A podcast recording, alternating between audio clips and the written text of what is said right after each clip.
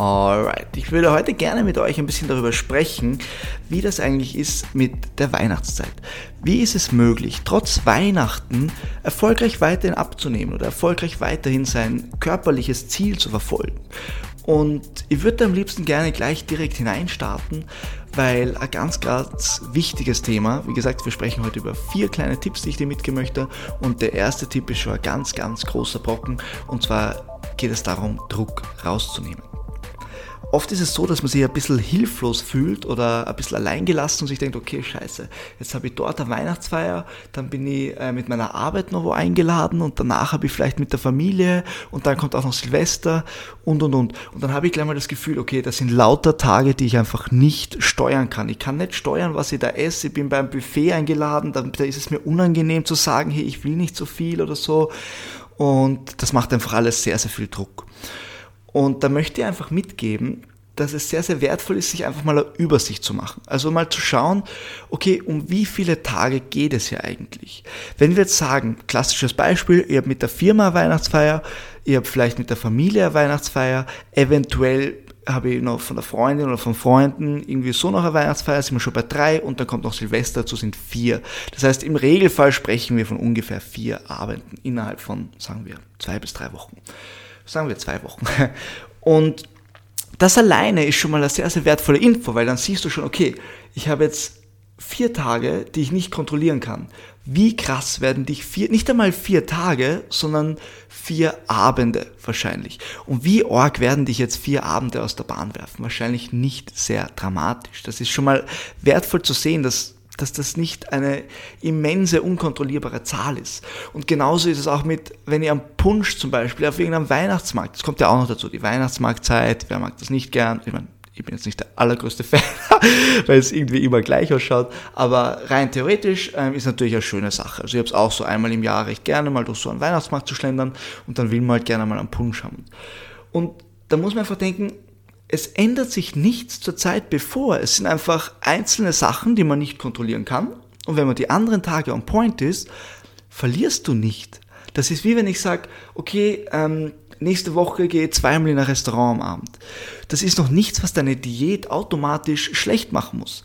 Weil du natürlich schauen kannst, dass die anderen Tage on point sind und dann sind diese zwei Tage einfach nicht dramatisch. Das ist ganz, ganz wichtig. Wenn die anderen Tage natürlich generell nicht so on point sind, ist das natürlich ein Problem. Ja, weil dann hast du ähm, einen nicht so optimalen Tag nach dem anderen und dann könnte es natürlich sein, dass das Gewicht gleich mal wieder nach oben geht. Und da komme ich jetzt gleich einmal zum nächsten Punkt, der mir ganz, ganz wichtig ist.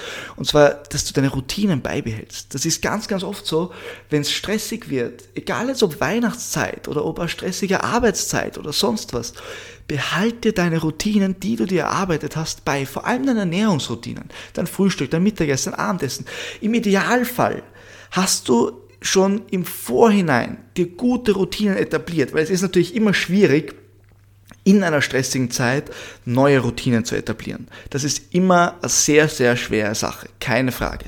Aber wenn du vorher schon Routinen hast, wie zum Beispiel eine solide Meal Prep, ein Frühstück, das schnell und einfach ist, ein Abendessen, das schnell und einfach ist und dadurch deine Ernährung eigentlich nicht mehr viel Gedankenarbeit braucht, dann kann ich einfach nur mitgeben, bleib bei deinen Routinen. Behalte sie dir bei. Nur weil Weihnachten ist, ändert das nichts daran. Und das ist einfach ganz, ganz entscheidend, dass man nicht, dass man sich selber am Schopf packen muss, wenn eine stressige Zeit kommt und sich bemühen muss, seine Routinen aufrechtzuerhalten. Und das muss gar nicht schwierig sein. Oft denkt man sich, ah, noch was, an das ich denken muss. Aber das, wenn man das vorher gut etabliert hat, ist das ein Selbstläufer. Und zwar ein unglaublich wertvoller Selbstläufer. Und wenn es jetzt so ist, dass du dir denkst, ah, Mist, ich habe eigentlich keine soliden Routinen und keine Gewohnheiten ernährungstechnisch und weiß auch keine simplen Rezepte, dann ist das auch eine unglaublich wertvolle Erkenntnis. Weil du brauchst so etwas für die Zukunft. Es wird immer wieder die Situation kommen, dass stressige Tage kommen, dass stressige Wochen kommen, vielleicht sogar stressige Monate kommen, wo du nicht viel Zeit für bestimmte Sachen aufbringen kannst. Und da ist einfach wichtig, dass du das Revue passieren lässt, dass wenn du erkennst, dass dieses Problem besteht, fürs nächste Mal gewappnet bist, indem du die Routine etablierst. Es ist natürlich auch so, dass wenn ich extrem gestresst bin, brauche ich vielleicht ein bisschen abgewandelte Routinen, als wenn ich sehr viel Zeit habe. Keine Frage. Aber ich weiß jetzt schon, für beide Situationen bin ich gewappnet. Und das ist wertvoll. Und das ist es, was dich langfristig erfolgreich macht. Das heißt, noch einmal, die ersten zwei Punkte, die hängen sehr, sehr stark zusammen. Einerseits den Druck rauszunehmen, dass es jetzt nicht viel anders ist. Es sind ein paar Tage, die man nicht perfekt kontrolliert. Und nehmen wir an, du hast jetzt diese zwei Wochen und du schaffst es nicht abzunehmen in den zwei Wochen, sondern nur dein Gewicht zu halten, weil du halt ein paar Tage im Defizit bist, dann schießt du vielleicht wieder ein bisschen drüber und schlussendlich hast du dein Gewicht gehalten nach, nach den zwei Wochen. Das ist auch top. Das ist geil. Also wenn du die Weihnachtszeit überstehst und dein Gewicht haltest und dann startest du Neujahr mit dem gleichen Gewicht, wie du es beendet hast quasi, hast du ja geile Baseline, um deine Diät wieder Vollgas durchzustarten. Es muss nicht immer nach unten gehen. Ja?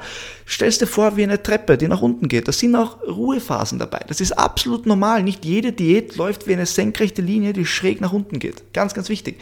Und das Wichtigste bei dem ganzen Ding, um in stressigen Situationen zurechtzukommen, ist einfach dieser zweite Punkt, diese Routinen beizubehalten. Und wenn du noch keine hast, dann ist es ganz wichtig, dass du daran arbeitest, die Routinen zu erstellen, weil Routinen ersparen dir extrem viel mentale Stärke, weil es einfach zum Selbstläufer wird. Punkt Nummer drei, den ich dir sehr empfehlen kann, weil man denkt sich dann immer in der Weihnachtszeit, okay, es ist natürlich jeder ein bisschen anders, aber Kekse backen und sowas ist natürlich eine schöne Sache und man möchte jetzt nicht darauf verzichten und da will ich einfach in den Raum werfen, es spricht ja nichts dagegen. Du kannst auch, wenn du Kalorien trackst, einfach deine Kekse selber tracken. Gell? Machst du einfach einen Teig, einen kleinen Teig, trackst dir, wiegst alles ab und dann schaust du einfach am Ende, wie viele Kekse du mit diesem Teig rausbekommen hast. Und dann dividierst du die Gesamtzahl durch die Anzahl der Kekse und du weißt genau, wie viel Kalorien ein Keks hat. Also du könntest sogar extrem akkurat tracken und hättest trotzdem dein Weihnachtsfeeling mit Weihnachtsmusik in der Küche, machst du deine Kekse. Mit dem einzigen Unterschied, weil du musst ja sowieso alle Zutaten abwiegen, weil du machst ja nicht jeden Tag einen Keksteig, sodass du das im Gefühl hast, wie viel da wo reinkommt, also im Normalfall, sondern du musst es sowieso abwiegen. Das heißt, was ist jetzt so schlimm daran, wenn du es eh schon abwiegst, wenn du einfach die Zahl zusätzlich auch noch aufschreibst. Also das zu tracken ist wirklich unglaublich easy und deswegen kann ich das einfach empfehlen. Warum nicht? Ja? Und Kekse, das ist ja auch ein wichtiger Punkt. Du hast ja vorher in der Diät im Optimalfall schon gelernt, dass es um den Umgang, um die Dosierung geht von Lebensmitteln, von Kalorien besser gesagt, und nicht um das äh, Verbieten von Lebensmitteln. Und das heißt, in meiner Diät zum Beispiel ähm, die ist jetzt schon ein bisschen länger her, aber ich bin jeden Abend da gesessen mit einer Schüssel Popcorn und ich glaube einem Kinderpinguin und noch ein bisschen Schokolade, weil es einfach gut reingepasst hat und weil ich Bock drauf hatte. Und wenn jetzt Weihnachtszeit ist, wirft mir das keineswegs aus dem Konzept, weil stattdem esse ich dann einfach ein paar Kekse am Abend. Why not?